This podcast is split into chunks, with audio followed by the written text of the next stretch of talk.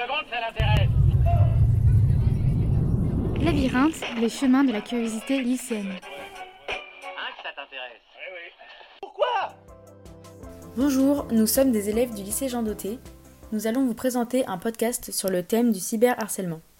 Pour guider notre réflexion sur le sujet, nous pouvons nous demander qu'est-ce que le cyberharcèlement et quel réseau de personnes en est le plus touché. Nous avons décidé de choisir ce sujet car le cyberharcèlement est une forme de harcèlement qui est très courante et qui ne cesse d'augmenter avec les nouvelles technologies, les nouvelles applications, etc. Depuis l'arrivée du Covid-19, les jeunes sont de plus en plus enfermés chez eux, ce qui augmente leur temps passé sur les réseaux. Nous voulons créer un podcast qui informera les plus jeunes comme les plus âgés que le cyberharcèlement est plus courant qu'on ne le pense et qu'il touche en particulier et étonnamment les 18-25 ans. C'est pour cela que le podcast servira également à faire de la prévention. En premier lieu, les 18-25 ans sont une population plus à risque que les autres. En effet, 60% d'entre eux se sont déjà dit victimes de cyberharcèlement et parlent de leurs lourdes conséquences. Comprenant donc des troubles de l'appétit, des insomnies, du désespoir, des difficultés au travail, et même pour certains, cela peut aller jusqu'au suicide. Une étude de 2021 révèle que 20% des enfants et ados, donc les 6-18 ans, étaient touchés par le cyberharcèlement. L'édition de 2022 se centre sur les 18-25 ans, une génération que l'on pense plus protégée face aux formes de violence en ligne. C'est une génération qui connaît les risques, mais qui y est encore plus exposée. Les 18-25 ans sont des utilisateurs de réseaux sociaux depuis l'adolescence. C'est même l'une des premières générations à avoir eu plusieurs comptes sur différentes plateformes.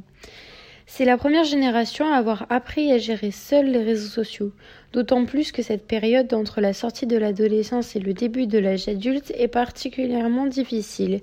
Angoisse quant à l'avenir, vulnérabilité en matière de santé mentale, etc.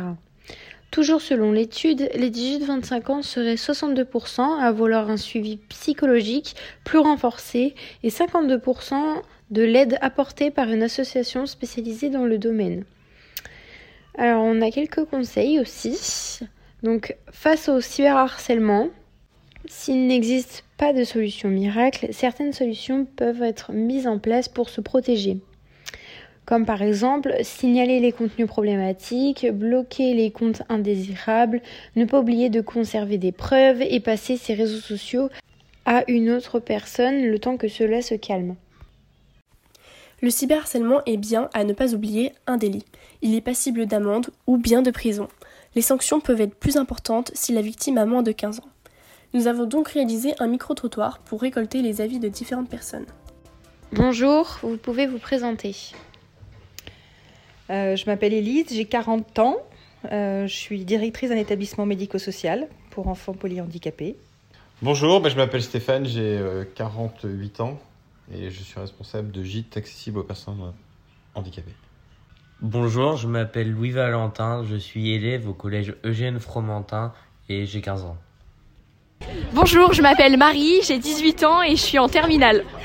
Oui, bonjour, je suis professeure des écoles dans une école maternelle. Avez-vous déjà été touché par le cyberharcèlement? Alors non, euh, pour la simple et bonne raison que je ne suis inscrite sur aucun des réseaux sociaux euh, qui existent.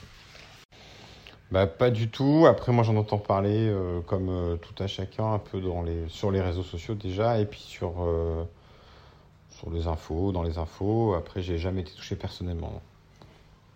Non, je n'ai jamais été touché par le cyberharcèlement.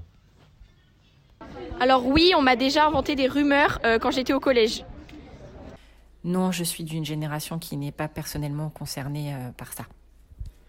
Avez-vous déjà été témoin de cyberharcèlement? Euh, témoin en direct, non, mais des, je, je connais des personnes qui ont des enfants qui ont été euh, victimes de cyberharcèlement.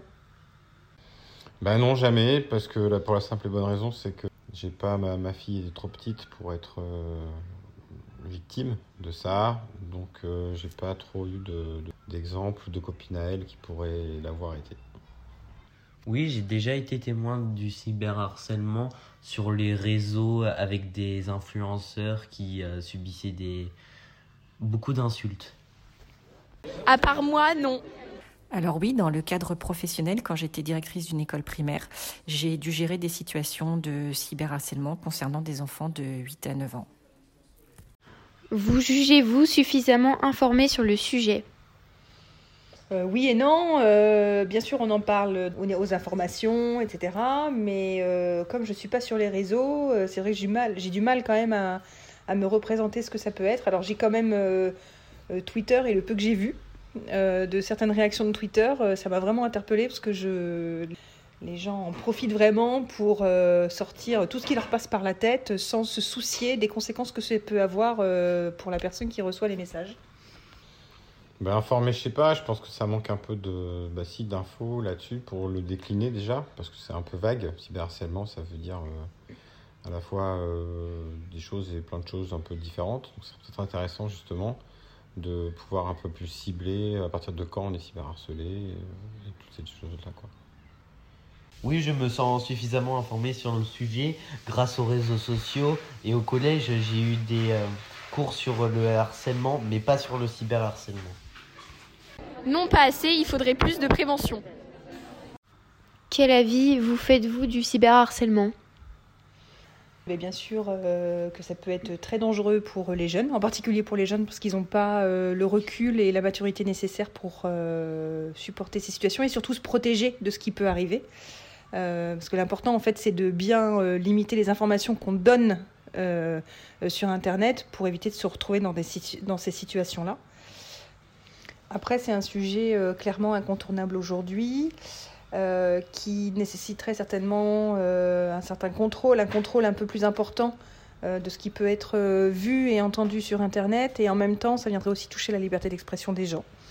Donc euh, la seule chose que j'imagine par rapport à ça, c'est l'éducation, la sensibilisation des jeunes euh, par rapport à cette, euh, cette problématique-là qui, peut, qui peut quand même conduire au suicide, à des dépressions importantes chez les jeunes.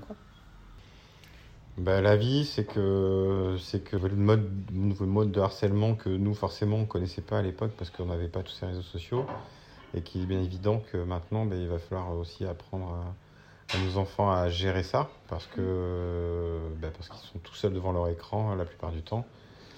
Et que c'est important je pense qu'à un moment il y ait une sensibilisation et que les gens osent en parler les enfants notamment les ados précisément. Bah, je pense que les personnes qui font du cyberharcèlement prennent pas conscience de leurs actes et euh, que pour eux c'est facile car ils sont derrière un écran mais ce sont des vraies personnes euh, qui subissent de harcèlement et que ça peut vraiment les impacter.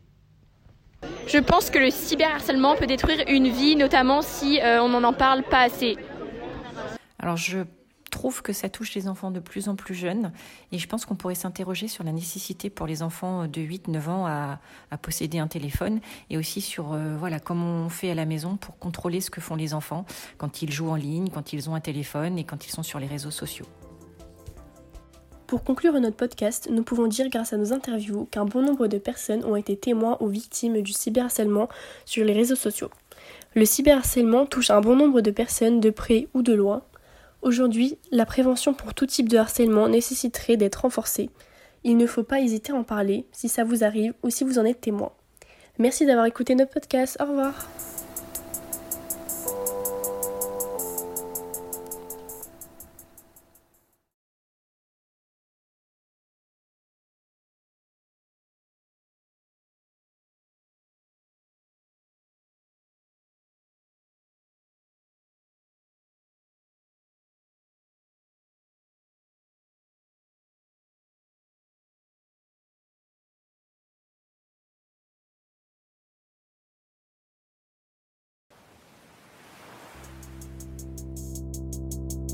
you